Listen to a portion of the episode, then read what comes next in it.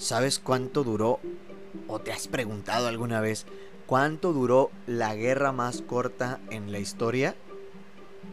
Quédate y aquí te lo voy a decir.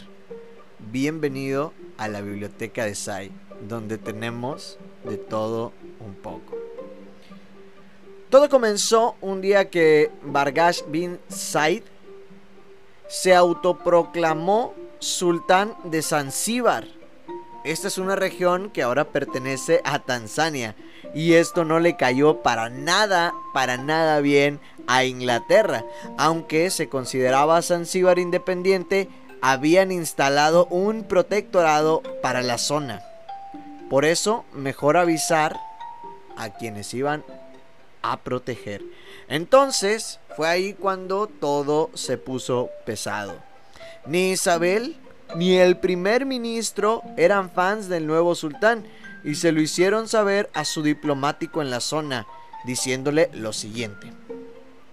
Está autorizado a adoptar las medidas que considere necesarias y será respaldado en su acción por el gobierno de su majestad.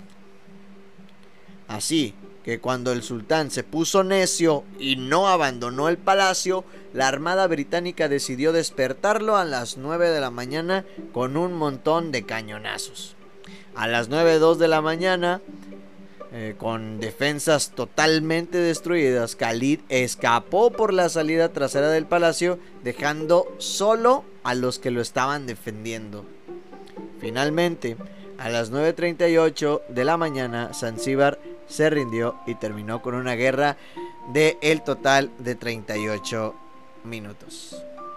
¿Tenías la idea de que la guerra más pequeña o más corta de la historia duró realmente 38 minutos en Zanzíbar?